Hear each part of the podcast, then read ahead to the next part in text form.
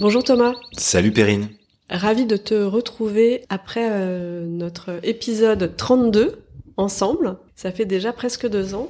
L'idée aujourd'hui, c'est qu'on fasse un peu le point sur tout ce qui s'est passé, tout ce que tu as entrepris, initié euh, depuis euh, mai 2021. Je regardais ton profil LinkedIn avant d'arriver et je me suis rappelé, j'avais oublié ça, que tu te présentes comme un utopiste réaliste. Moi, j'adore cette introduction parce que euh, elle fait beaucoup de place au et. Tu défies le paradoxe qui opposerait utopie et réalité. Et moi aussi, je veux croire qu'il est possible de dire et à la place de ou. Qu'est-ce que toi tu as entrepris euh, ces, derniers mois dans ce sens? Quels sont tes, constats, tes suggestions, tes envies? En fait, euh, ce, qui, me plaît dans cette expression d'utopie réaliste, c'est que on dit souvent d'ailleurs que les innovations les plus incroyables qu'on a pu voir naître sont toujours au départ des utopies ou considérées comme telles et finalement deviennent une évidence tant elles ont euh, permis d'apporter un progrès euh, social, environnemental ou tout autre progrès sans forcément en juger. Ah, j'adore l'utopie qui devient une évidence. Bah, c'est, c'est, c'est, je crois qu'il y a même une expression que j'ai plus en tête, mais qui le dit mieux que moi. et, et, aussi parce que euh, un des livres qui m'a le plus marqué ces dernières années, c'est euh, Utopie réaliste de Shuren Bregman, un Hollandais qui euh, qui en fait explique que sur des sujets très clivants, par exemple le revenu universel, euh, on a déjà vu dans l'histoire euh, plus ou moins récente, dans les 50 dernières années, dans d'autres pays, des initiatives euh, similaires qui ont connu un grand succès. je pense par exemple en Angleterre, ils avaient fait l'expérience pour sortir les sans-abri de la rue en leur donnant de l'argent. où tout le monde penserait spontanément que bah évidemment ils vont aller acheter de l'alcool et des jeux à gratter avec, sauf qu'en fait après six mois, 90% de ces sans-abri avaient encore de l'argent. Certains avaient retrouvé un emploi, certains avaient un logement. Et euh, voilà, ça montrait qu'en fait, euh, euh, on doit bien se garder de juger pour les autres de ce qu'ils sont capables de faire ou non. Ce qu'il faut, c'est apporter des solutions, et c'est ce qu'on essaie de faire avec, par exemple, la perma entreprise. Et toi, justement, quelle utopie en ce moment tu cherches à rendre réaliste? Alors, le, sujet du moment qui m'anime pas mal et qui m'intéresse, c'est en fait la. Alors, je, vais faire un, un oxymore, mais comment créer une forme de souplesse dans la radicalité. Euh, on, est dans une période, je trouve, de polarisation des positions entre euh, les chantres d'une croissance euh, qui pourrait perdurer, les, les, défenseurs d'une décroissance absolument nécessaire. D'ailleurs, souvent les deux génèrent des débats qui sont assez stériles, parfois même drôles tant ça devient tant ça devient particulier dans les expressions. Le, le, le, sujet, c'est que je suis archi convaincu qu'on doit faire preuve d'une certaine radicalité, notamment quand on parle de l'évolution du modèle d'entreprise. Euh, parce que pour répondre aux enjeux de l'époque, je crois difficilement qu'on pourra le faire si on reste dans des logiques de capitalisation, de maximisation des profits. Ça nous a tellement mené dans une situation complexe, euh, pour ne pas dire dans un mur, que je n'y crois plus une seconde.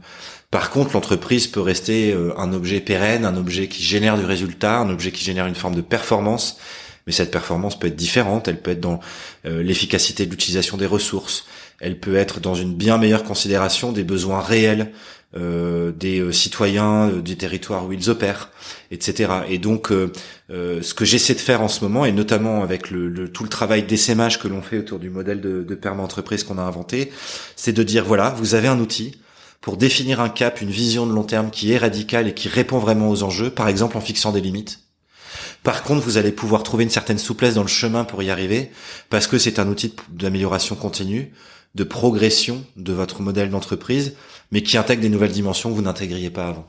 T'as un exemple euh, concret justement de, souplesse dans le dans le chemin vers euh, la radicalité? Bah, Je vais prendre le sujet qui est le plus difficile à toucher, à, à challenger, c'est le business.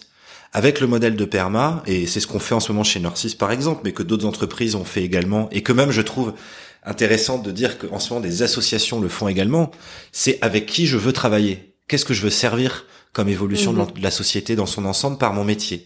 Et ça, c'est vrai, quel que soit le type d'organisation que l'on est. Et en fait, j'ai de plus en plus d'échanges ah bah, avec me parle euh, complètement euh, quand je dois, euh, voilà, j'ai la chance de pouvoir choisir mes clients en recrutement, en coaching. Et on avait fait un atelier d'ailleurs grâce avec toi hein, dans la communauté des, des, invités du podcast. Donc Merci de nous avoir fait cheminer sur ce sujet. voilà, ben ça, je pense que c'est euh, absolument fondamental et tout le monde se pose cette question en ce moment. Quel degré de tolérance? Est-ce qu'on peut travailler avec tout le monde? Si oui, sur quoi? Sinon, pourquoi? Et euh, est-ce qu'on se met en danger en faisant des choix de, cette, euh, de ce type? Euh, donc voilà, je pense qu'on a on a éminemment besoin de pouvoir se poser ces questions. Et ce qui est intéressant aussi, c'est de voir la réaction d'entreprises qui se retrouvent euh, euh boycottées d'une certaine manière et qui disent mais attendez, si vous ne voulez pas travailler avec nous, comment voulez-vous qu'on change? Et là, je vois même émerger un débat de euh, ou des, des, des divergences d'opinion générationnelles entre des personnes qui sont dans ces métiers de transfo, d'évolution, de RSE depuis bien longtemps et qui sont convaincus qu'il faut garder un pied dans des entreprises qui sont plus au cœur des problèmes que des solutions et une nouvelle génération qui arrive avec toute sa radicalité en disant il est hors de question que euh, j'accompagne cette entreprise parce qu'en gros elle va faire du greenwashing. Hmm. Donc euh, on a archi besoin de solutions pour avoir des débats qui restent relativement bienveillants et qui font qu'on progresse plutôt qu'on freine ou on ralentit encore plus euh, une situation qui souffre déjà de trop d'inertie. Dans ce que tu veux dire, finalement, il y a des entreprises pour toi qui ne sont pas transformables? C'est une question complexe. Euh, je, pense aujourd'hui qu'il y a des entreprises qui sont enfermées dans un modèle et dans un système qui fait qu'elles ne seront pas euh, transformables dans l'état actuel de la situation. Euh, typiquement des entreprises cotées en bourse avec un actionnariat très dilué où le seul intérêt des actionnaires c'est d'avoir plus 5% de renta minimum à la fin de l'année, je te mets ma main à couper que cette, cette, boîte-là jamais en, l'état ne pourra engager une vraie transformation ou une évolution avec un cap assez radical parce que ça impliquera des choix qui vont pas permettre de maximiser les profits sur les premières années ou les prochaines années. Euh, ça c'est ça c'est archi archi certain et je, je, je le dis parce que c'est déjà le cas depuis plusieurs décennies en fait. Mmh. On le voit bien. Euh, c'est pour ça d'ailleurs que euh, j'ai parfois une critique un peu acerbe de la RSE, qui pour certains profils d'entreprise, à mon sens, a plus permis de maintenir un statu quo sur les modèles d'affaires en donnant l'impression qu'on verdissait ou qu'on faisait du social autour, alors qu'en réalité on ne changeait rien aux, aspects les plus fondamentaux et donc on continue à massivement dégrader les écosystèmes en se donnant bonne conscience parce qu'on a planté trois arbres pour compenser. Donc là, on vient au point de comment est-ce qu'on passe euh, finalement d'une économie extractive à une économie régénérative. Je pense que c'est le, point hein, que, mhm. que, que tu abordes. Donc finalement, euh, pour pouvoir euh, faire évoluer ces business models, la notion d'actionnariat est clé pour toi. Oui, et nous on le voit bien d'ailleurs dans les entreprises qui arrivent à engager les plus fortes euh, explorations, je dirais, vers des nouveaux modèles. Ce sont très très rarement de très grandes entreprises qui ont ce type de d'actionnariat. Ce sont des PME, des ETI. Euh, qui ont des actionnariats assez euh, locaux, de proximité, parfois familiaux, parfois salariés, et qui là ont la capacité de décider ensemble d'engager quelque chose qui semble de plus en plus nécessaire. Alors elles le font euh, parfois avec difficulté parce que euh, on peut se dire que c'est une goutte d'eau dans l'océan lorsque l'on est une PME dans un secteur d'activité qui compte des multinationales. Mais en réalité, on le fait avant tout pour soi, pour le projet d'entreprise que l'on propose aux équipes, pour la pérennité de son entreprise. Et si en plus on peut le faire en, servant mieux les enjeux sociaux et environnementaux, on a tout à gagner.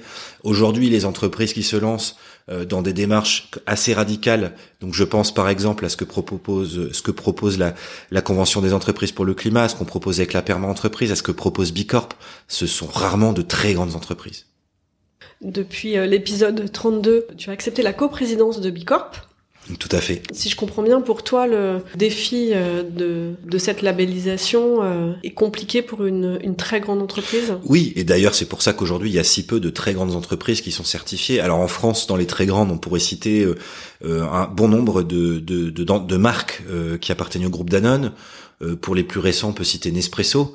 Euh, mais d'ailleurs, c'est intéressant parce que dès lors que Nespresso a officiellement euh, euh, obtenu sa certification, il n'y a pas un échange sans qu'on nous interroge sur les raisons qui ont permis à Nespresso de devenir Bicorp, parce qu'il y a cette image de la capsule à usage unique, alors que Nespresso fait plein de choses extrêmement bien. Simplement, personne n'est parfait.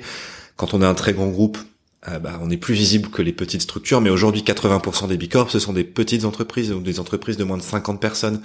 Donc ça montre bien que quand on met un cap vraiment et très ambitieux, en général, c'est parce qu'il y a euh, actionnaires et dirigeants qui euh, œuvrent de concert avec la conviction que c'est fondamental de, se lancer.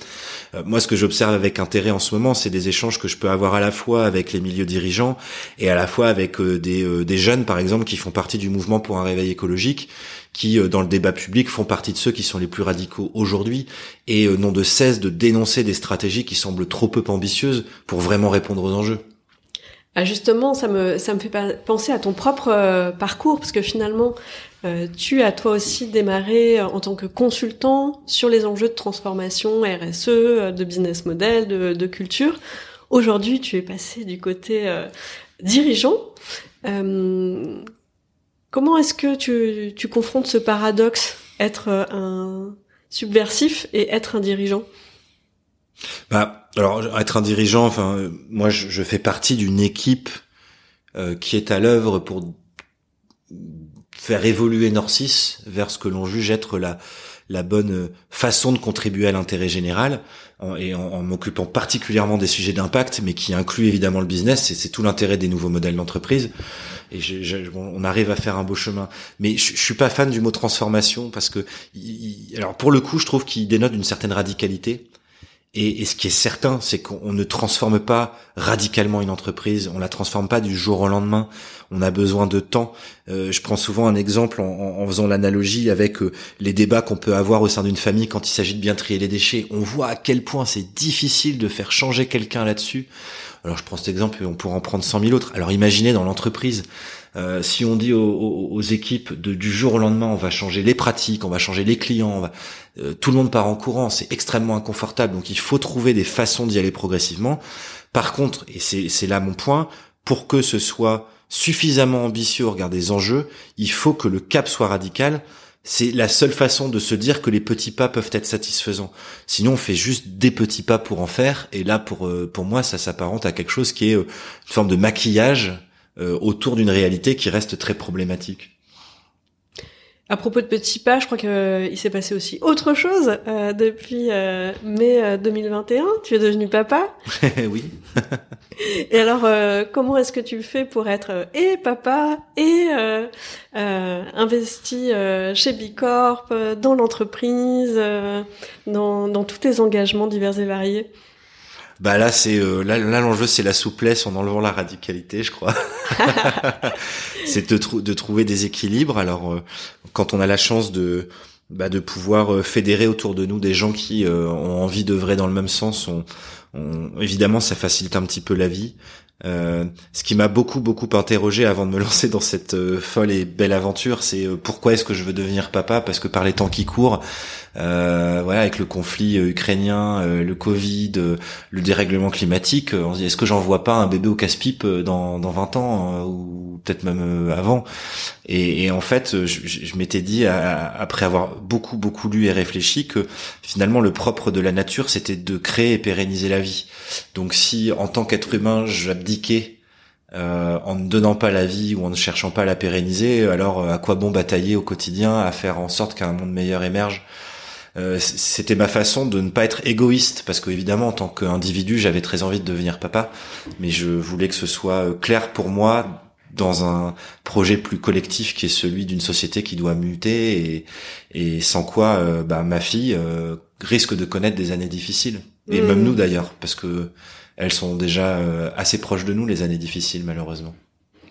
C'est vrai que finalement, c'est, on en vient aussi au rôle de la joie euh, pour avancer. C'est-à-dire que s'engager, se révolter, s'indigner, c'est, souvent important pour euh, démarrer.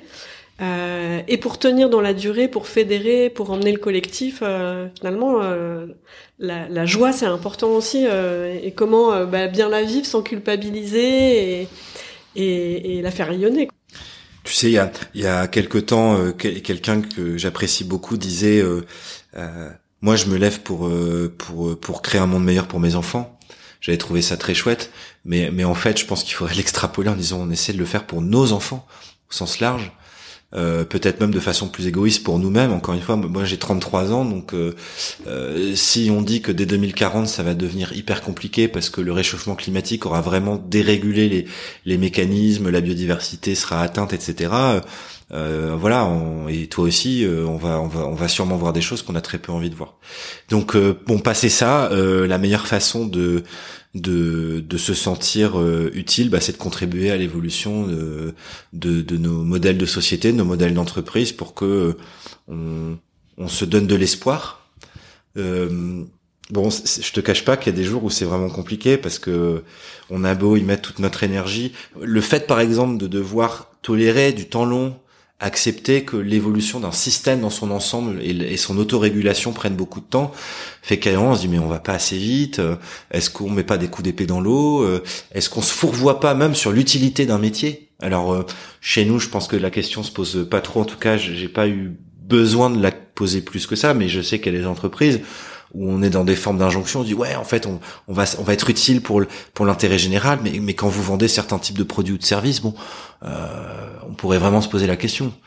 Euh, je pense à des constructeurs auto euh, qui veulent vendre des SUV hybrides à tout le monde. Je pense que certains doivent se demander euh, si c'est fondamentalement utile ou pas. Par rapport à cette notion du temps long, comment est-ce que d'acceptation du temps long, comment comment toi tu vois les choses? Bah, en fait, je, je, alors déjà, je conçois que ce soit extrêmement difficile d'avoir des, des réflexions plus radicales les concernant, mmh. parce que c'est déjà difficile dans les structures euh, de plus petite taille. Euh, par contre, la conduite du changement va demander tellement d'énergie et de temps que si elle n'est pas définie dès aujourd'hui, c'est même pas la peine d'essayer. Je veux dire, dans 20 ans, ça sera toujours pas effectif. Donc, euh, à un moment donné, par exemple, l'expérimentation pour rester sur ce secteur de la mobilité partagée, de véhicules plus légers, c'est maintenant qu'il faut aller vite pour lancer les expérimentations, essayer de les passer à l'échelle. Parce que sinon, dans 20 ans, on voudra encore nous vendre un véhicule pour chaque individu sur la Terre, euh, qui fera plus de tonnes, mais 3 tonnes, parce qu'on fera le barder toujours plus de systèmes d'électronique embarqués, de caméras et autres, euh, pour euh, pour pour faire du véhicule autonome. Est-ce qu'on a vraiment besoin de ça pour le progrès de notre notre notre civilisation Je suis pas archi convaincu. Bon, je, je prends cet exemple parce que parce que c'est c'est quelque chose qui m'agace pas mal euh, de voir la tendance que et l'orientation que prend ce secteur, qui par ailleurs est, je pense, le plus gros acheteur et annonceur, par exemple en France donc en plus avec un matraquage des esprits pas possible en nous mm. voir des véhicules dans des villes qui ne sont euh, euh, presque immaculées sans jamais de trafic ni de bouchons alors que la réalité est totalement inverse et que le véhicule silencieux est propre euh, alors qu'en fait tout ce qui se passe avant pour arriver à ce véhicule est beaucoup moins propre et silencieux ça voilà ça ça m'agace un petit peu. Bah, vivement que l'utopie devienne réaliste sur la mobilité. Que l'utopie devienne réaliste. Alors la bonne nouvelle c'est que Je, je veux pas stigmatiser ce secteur, hein, il y en a d'autres et, et encore une fois, je, pour, pour, les humains qui sont dedans, je conçois toute la difficulté d'engager ça. Euh, mais c'est là que je te parlais d'un système qui est en totale inertie, avec euh, notamment des mécaniques économiques qui empêchent de vraiment se poser ou engager des vrais projets de transfo et d'évolution. Euh, mais la bonne nouvelle, c'est que de plus en plus de personnes qui sont dans ces organisations, qui euh, contribuent euh, beaucoup trop, par exemple, à aux émissions de gaz à effet de serre, en ont tout à fait conscience.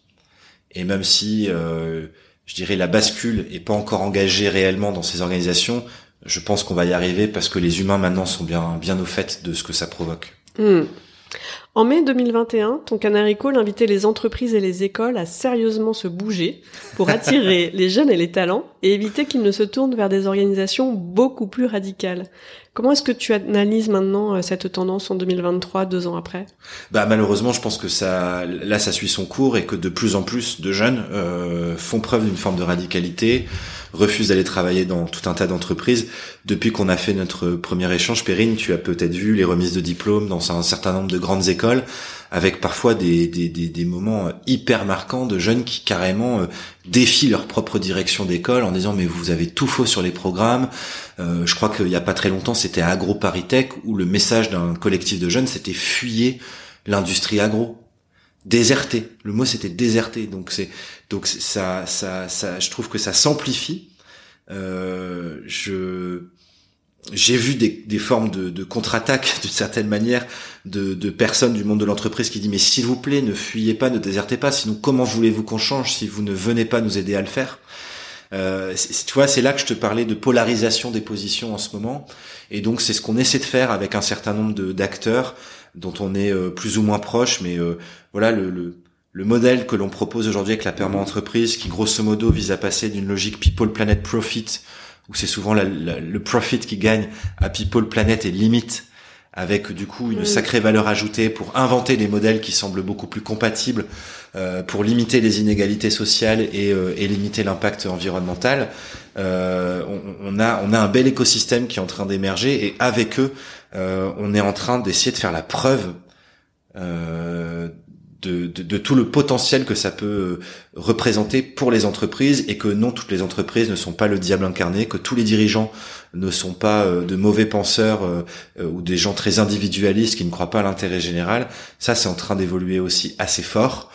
Euh, bon, tu sais, c'est euh, il y a de bons jours et de mauvaises années, donc euh, il y a des il y a des journées où on est hyper enthousiaste, on y croit fort, et puis il y a quand même un contexte global et médiatique qui te laisse penser que pas, grand chose va bien. Mais heureusement, il y a plein de sources d'inspiration et de choses positives. Mais voilà, faut du coup, faut réussir à se construire son propre son propre univers, je dirais informationnel, pour éviter de sombrer dans dans l'anxiété. Justement, euh, en mai 2021, vous lanciez euh, le principe de la perma-entreprise chez Norcis. Euh, vous avez euh, depuis lancé une communauté finalement inter-entreprise au-delà de, de Norcis. Vous en êtes où là-dessus? Alors, je vais même dire inter-réseau. Et surtout, je vais me permettre de te reprendre, c'est pas une communauté, c'est un collectif, je m'explique. Quand on a expérimenté, inventé tout ça en 2020, qu'on a commencé à le déployer, euh, à la fois sur la capacité à penser différemment, à innover au service d'un projet qui contribue davantage à l'intérêt général, à beaucoup plus impliquer co-construire avec les équipes pour les rendre actrices et que la conduite du changement derrière se fasse beaucoup plus euh, en douceur ou de façon bienveillante et positive, euh, on s'est dit il faut qu'on partage ça. Euh, alors on pouvait partager ça en créant un business model, en lançant une activité de conseil, ce qu'on a préféré ne pas faire parce que c'était pas la meilleure façon de contribuer à l'intérêt général rapidement. Donc c'est pour ça qu'on a fait le livre et qu'on a mis la méthode dedans pour être euh, dans une dans une forme de partage généreux. Dans dans l'informatique on dit open source. Alors là c'est il y a un livre qui est payant mais bon 27 euros comparé à une, une mission de conseil je pense que on est sur un tarif assez accessible. Je plus sois moi j'utilise euh, vos, vos contenus dans ce livre au quotidien dans mes accompagnements. C'est vraiment une très riche en, en méthodo euh, pratico-pratiques. Euh, merci beaucoup pour ce généreux partage. Je trouve ça très intéressant cette euh, différenciation que tu fais entre communauté et collectif et l'importance pour accélérer finalement de connecter les écosystèmes ensemble et donc de créer de la porosité entre les communautés, entre les systèmes, entre les entreprises et l'État, entre les associations et les entreprises, euh, ça me parle beaucoup, donc euh, merci pour euh, pour pour cette précision. Je peux te je peux te donner quelques exemples, hein, mais par exemple on a on a co-construit avec le centre des jeunes dirigeants une, une commission sur un an qui permet à des entreprises de tester tout ça et de formuler leur raison d'être, même de devenir société à mission en fait au bout de la démarche. Euh, on a des discussions avec d'autres réseaux, mais évidemment bon avec Bicorp on, on, a des choses dans les cartons, avec la convention des entreprises pour le climat. Hein. Euh, alors j'ai une grande admiration pour ce qu'ils ont réussi à faire euh, sous l'impulsion d'Éric Duverger. C'est tellement chouette qu'on aurait pu se dire tiens bah essayons de reprendre un peu leur format et de faire quelque chose autour de la perma. Mais ça pour moi c'était pas du tout euh, le bon état d'esprit. Donc au lieu de faire ça, bah en fait on s'est plutôt rencontré avec l'équipe de la CEC et on est en train de voir comment certains des outils de la perma peuvent améliorer leur propre dispositif pour que euh, au final il soit euh, totalement aligné avec ce que nous portons et qu'en fait on fasse œuvre commune. Et, moi c'est ça qui m'intéresse, c'est que j'ai d'ailleurs trop vu euh, dans les réseaux et les milieux du développement durable une reproduction des mêmes bêtises que dans d'autres milieux qui font qu'on crée de l'inertie, qu'il y a des jeux d'ego, de pouvoir, et qu'en fait on ne sert pas une cause qui nous dépasse tous. Et là, ce qu'on essaie de faire en ce moment, c'est euh, de sortir de tout ça et de se dire, on a, on a, on a un enjeu commun qui est tellement structurant pour l'avenir de notre civilisation, pour nos enfants, euh, qu'il faut absolument sortir des, des, des guéguerres de pouvoir, de d'ego, de tu vois, de de de, de part de marché, de faisons œuvre commune, tout le monde y trouvera son compte. Euh, et, aujourd'hui, par exemple, moi j'aimerais bien qu'on réussisse à faire émerger une espèce de cartographie globale des solutions, mais c'est hyper compliqué. Parce que euh, selon qu'il formule, bah forcément il va prendre des critères qui l'arrangent parce que ça va le plus le mettre en avant, euh, etc. Donc c'est c'est pas simple, mais on commence à y arriver avec certaines organisations, dont celles que j'ai citées. Euh, et, et, ça, franchement, c'est c'est quelque chose qui moi me donne pas mal d'énergie et d'espoir. Avec ce que, ce que tu nous partages là, ce qui me vient finalement, c'est cet autre paradoxe entre ego et intérêt général. C'est vraiment le, cette notion-là qui, qui me vient. Mais euh, le l'ego des, des, êtres humains dans les organisations, il, provient principalement des modes de fonctionnement de ces organisations. Hein, c'est le petit chef qui veut garder son pouvoir et donc au lieu de libérer euh, libérer les autres, de leur permettre de prendre des initiatives, d'expérimenter quelque chose. Bah non, il va tout verrouiller, tu vois. C'est l'inverse d'un leader libérateur, mais ça, ça demande de, travailler sur les égaux. Et, et quand tu dans des très grosses organisations fortement pyramidales, bah tu sais très bien comment ça se passe. C'est exactement euh, la, la, problématique principale qui fait qu'il y a beaucoup d'inertie. Donc, euh, euh, je, bon, encore une fois, avec la, je dirais le, recul qu'il faut avoir sur la complexité de, de faire évoluer ce genre de choses dans des grandes organisations, mais c'est ce qui me fait beaucoup plus croire à des structures de taille moyenne pour vraiment engager des bascules euh, et s'il fallait euh, trouver des solutions, moi je recommanderais dans ce cas à beaucoup de grosses boîtes de se de, de, de recréer tout un tas de petites structures à taille beaucoup plus humaine, parce que je suis sûr qu'on aurait beaucoup moins de problèmes de cette nature-là. Mmh. Alors euh, c'est beaucoup plus facile à dire qu'à faire, mais par exemple chez Norcis, on a toujours dit organisation à taille humaine, c'est maximum 125-130 personnes. Il y a eu des études là-dessus d'ailleurs. Donc Norcis, c'est 700 personnes, mais aujourd'hui t'as pas un seul site où il y a plus de 120. Hmm. Voilà, parce qu'on est convaincu qu'il y a que comme ça qu'on arrivera à recréer à chaque fois localement un écosystème qui soit euh, euh, efficient au service du projet d'entreprise, sans risquer de trop tomber dans ces jeux de, de voilà de pouvoir. Moi, j'ai aussi envie de dire que finalement, euh, pour éviter les postures de petits chefs qui verrouillent, il faut aussi des équipes qui aient envie d'être co-responsables. Donc, pour moi, la notion de co-responsabilité, se mettre tous au service euh, de l'intérêt général et du collectif et, être individuellement aussi dans une posture de co-responsabilité, ça me paraît, euh, ça me paraît fondamental. Euh, voilà, faut que les équipes en, en aient envie aussi. Oui, alors après tout le monde ne peut pas en avoir envie et on n'a pas, enfin, ce n'est pas une nécessité absolue. J'ai beaucoup d'échanges en ce moment avec des dirigeants où on travaille sur euh, sur ces sujets-là, sur le, le, le cap à long terme, une vision un peu radicale, en disant derrière, mince, mais mes équipes terrain, mes mes opérationnels, ça leur parle pas du tout, ils en sont très très éloignés. Euh, et chez nous, on peut avoir le cas aussi, mais du coup, on, ce qu'on, ce qu'on, finalement, le, notre responsabilité en tant que dirigeant, c'est de créer les conditions d'une participation hyper forte de ceux qui le souhaitent. Quand je dis hyper forte, c'est que par exemple, nous, dans notre modèle, il y a un enjeu, c'est permettre aux salariés d'influencer l'évolution de la boîte. C'est quand même euh, pas rien. Mm. Simplement, on, a, on, on, a, on accepte et on tolère complètement que ce soit pas tout le monde. Par contre, on a besoin de le faire ensemble, donc ceux qui sont prêts à le faire, il faut qu'on leur donne les moyens de le faire. Et donc aujourd'hui, dans notre gouvernance, tu as tout un tas de dispositifs qui permettent pas juste de participer à des idées ou à de l'idéation avec une boîte à idées euh, mise dans un coin, mais à des mécaniques de décision, de co-construction des solutions ou des nouvelles stratégies que l'on va soumettre au vote de tous ceux qui doivent ensuite porter ça. Voilà, donc on a des mécanismes de participation très importants pour ceux qui ont envie de s'impliquer. Pour les autres, je veux dire, si celui qui ou celle qui veut euh, faire son faire ses heures contractuelles, bien faire son job et c'est tout, mais euh, pas de problème. On peut pas demander à tout le monde d'être euh, investi d'une cause qui est la transformation du monde de l'entreprise dans son ensemble, quoi. Wow, je suis vraiment admirative de toutes ces initiatives qui se font en faisant du business. Euh, votre métier, euh, euh, c'est de fournir des services aussi technologiques, informatiques, et, en même temps, vous faites ce travail d'exploration, d'expérimentation avec une, une radicalité et une vision pour le long terme. Voilà, je suis très admirative. Écoute, il nous reste encore tout un plein de chemins à parcourir, mais je pense qu'on se donne aujourd'hui les les meilleures chances de, de réussir à, à, à, écrire un futur euh, déjà pour l'entreprise qui soit mobilisateur, euh, qui soit utile, euh, qui donne pas mal d'enthousiasme à, à, ceux qui ont envie de bah, de s'impliquer dans une entreprise. Euh, et puis euh, bon voilà après euh, le business c'est ce qu'il y a de plus dur à faire évoluer. les attentes des clients, tu peux pas leur imposer l'éco-conception s'ils le mettent pas dans le contrat cadre ou dans l'appel d'offres. Bon ben tu peux le proposer, mais si leurs équipes en face sont pas dispo pour ça, bah ça marche pas. Donc c'est toujours pareil. c'est pour ça que là, finalement, mais toute organisation peut avoir ce prisme-là. C'est pourquoi je fais mon métier? Alors pourquoi? C'est notamment pour qui? Et ensuite c'est comment je le fais. Et là, l'avantage sur le comment, c'est qu'on peut être plus, euh, euh, je dirais, plus agile et plus euh, plus libre dans l'exploration de nouvelles façons de faire, parce que c'est interne le comment. C'est comment j'ai envie de travailler avec mes équipes, c'est qu'est-ce que je veux mener comme type d'innovation, etc. Et voilà finalement ce qui doit animer les réflexions en profondeur de toute équipe dirigeante. Thomas, quel artiste, quelle œuvre t'a interpellé dernièrement?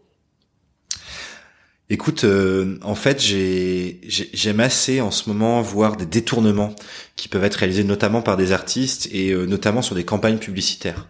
Parce que si on veut changer un peu de, logique, il va peut-être falloir que notamment la publicité euh, change elle aussi de mode de fonctionnement. Et en fait, il y a un mouvement par exemple qui s'appelle brandalism, dans lequel des artistes détournent des publicités alors euh, sur des secteurs qui sont euh, beaucoup décriés ou pointés du doigt par ces mouvements écologistes en ce moment, bah typiquement le secteur automobile, mais pas que évidemment.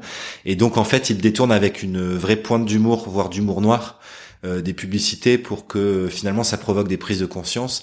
Et ça, s'il y a un truc dont je suis archi convaincu, c'est que on, aura des bascules ou des, évolutions fortes qui arriveront beaucoup plus vite si euh, les consommateurs commencent à, réinventer un peu leur façon de consommer et donc les entreprises qui euh, cherchent à vendre toujours plus voient leurs résultats baisser à cause de ça.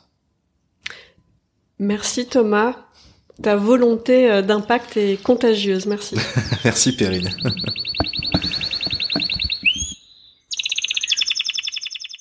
Merci pour votre écoute. Pour être tenu informé de la diffusion des nouveaux épisodes, je vous invite à vous abonner au podcast sur la plateforme de votre choix et à suivre les comptes de Canary Call sur les réseaux LinkedIn, Twitter, Instagram, YouTube et Facebook. Pour amplifier la voix de mes invités, n'hésitez pas à commenter, partager ou même offrir vos étoiles.